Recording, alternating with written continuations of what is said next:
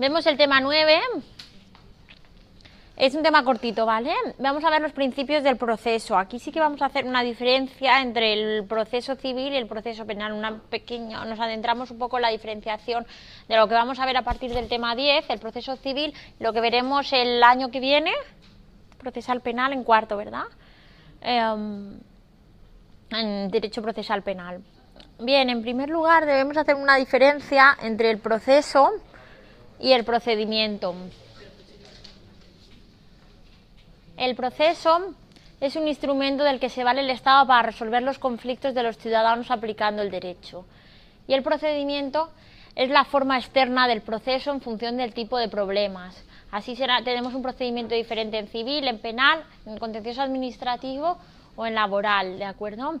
Son los actos procesales y el modo de practicarlos, ¿vale? El proceso es el proceso tal cual que entendemos los distintos procedimientos son proceso, ¿de acuerdo? Así, si el proceso se regula en función de factores políticos, económicos o sociales, el procedimiento eh, es el conjunto de las normas que suceden en los actos procesales en función de qué orden jurisdiccional estamos hablando. Los principios de contradicción e igualdad son principios procesales que funcionan para todos los, los órdenes jurisdiccionales. ¿De acuerdo? Mm, son dos principios inherentes al proceso que por ser un método principalmente dialéctico exige de, de posiciones contrapuestas pero equilibradas. En, en, todo proceso judicial tenemos dos partes, aunque una de las partes puede, estar eh, compuesta por varios sujetos, pero desde luego tenemos dos partes. El principio de contradicción supone garantizar el derecho de acceso al proceso a una única persona si no tenemos, si no existe otra parte con quien contradecir eh, la pretensión, contra quien aplicar la contradicción, eh, no, no, podemos mm, realizar un proceso, un proceso judicial. Si no se garantiza, el proceso no se inicia, ¿de acuerdo? Iniciado el proceso con la interposición de la pretensión, que ya sabemos qué es, se garantiza el derecho de audiencia de ambas partes. Yo no puedo acudir a los juzgados y tribunales a decir que mi vecino me debe 300 euros y que mi vecino no sepa que yo he acudido a los tribunales a pedir que, tengo 300 euros, ¿de acuerdo? Debe estar informado y debe, y, debe permitirse el, derecho de audiencia de ambas partes. Es decir, que él no acuda es diferente a que él no haya conocido que puede, que puede asistir, ¿vale? Solo podrá realizarse en el civil, veremos que luego es diferente en el penal, eh, um, si existen garantías de que él ha podido eh, acudir al juicio, que es conocedor y que por tanto podrá dar su versión de los hechos, ¿de acuerdo? exige que cada parte exponga sus alegaciones. Y dado que el proceso lo inicia el actor, el derecho a la última palabra siempre será del demandado, de la otra parte, ¿de acuerdo? El actor es el demandante, lo veremos. Y por tanto es la otra parte quien tendrá eh, la última palabra, ¿vale? En el proceso civil está la demanda y la contestación a la demanda, ¿vale? El derecho a reconocer y examinar las pruebas propuestas por la otra parte es también una de las exigencias del principio de contradicción. ambas partes del proceso deben mm, identificar y valorar las pruebas del proceso, ¿vale? Por lo menos tienen el derecho a examinarlas y reconocerlas. Y esto es lo que hemos comentado, no exige efectiva contradicción. Basta que se, que se garantice la posibilidad de contradicción. Si la otra parte conoce eh, que, tiene que, existe ese procedimiento iniciado contra él, voluntariamente no acude o acude y no examina las pruebas, pero si ha tenido posibilidad de, de hacerlo, no, se, no, no, no vamos contra el principio de contradicción, ¿de acuerdo? En ocasiones sí existe la posibilidad de limitar el derecho de audiencia cuando exista cierto riesgo del éxito del proceso. Son los casos del secreto sumarial o de la, intervención de las de de las comunicaciones, pero son casos límite. El principio de igualdad em, viene definido por el artículo 14 de la Constitución española y garantiza que ambas partes tengan los medios de ataque y de defensa similares. ¿Vale? Eh, es un, el principio de igualdad también viene defendido por el derecho a la, a la, a la justicia gratuita, ¿vale? Al sistema de justicia gratuita, que todo el mundo tenga acceso a un, a un sistema de defensa de, de sus derechos similar. Ya adentrándonos en el proceso civil, vemos que rige el principio dispositivo y el principio de aportación de parte. El principio dispositivo significa que el proceso se iniciará solo cuando el titular del derecho reclame su cumplimiento. Es decir, que nuestra hermana no podrá acudir a un, a un, procedimiento civil por nosotros. Somos los titulares del derecho quienes acudimos al procedimiento civil. ¿De acuerdo? La interposición y delimitación de la pretensión corresponde al titular del derecho. Aunque existe libertad. El tribunal queda vinculado a la pretensión delimitada por el actor. Esto lo hemos comentado antes, ¿de acuerdo? La pretensión vincula al juez o magistrado. Es lo que hablamos de la es lo que hemos hablado de la congruencia de la sentencia. La sentencia debe estar acorde a la pretensión. El actor, eh, ¿sabéis quién es el actor? Vale, el actor es el demandante, quien interponen la pretensión, ¿vale? Lo veréis mucho. El actor tiene plena libertad para poner fin al procedimiento. Modos anticipados de terminación. No será así en el procedimiento penal, lo veremos. ¿Vale? Si la decisión de las partes vincula al tribunal, no puede seguir conociendo salvo excepciones.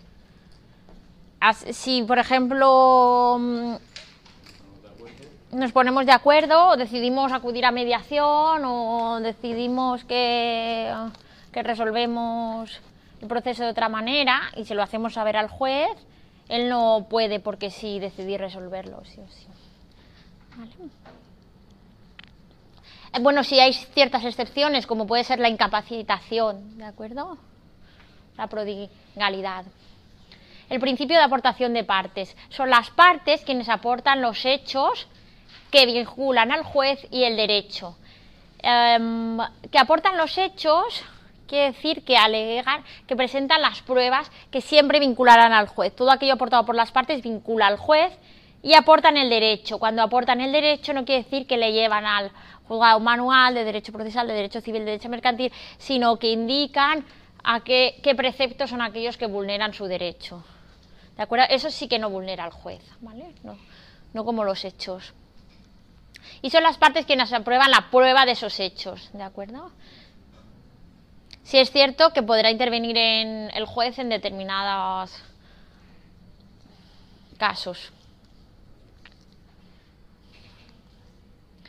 Vale, en el, en el proceso penal cambia radicalmente, porque, son, porque el derecho penal tiene ciertos principios que difieren del proceso civil.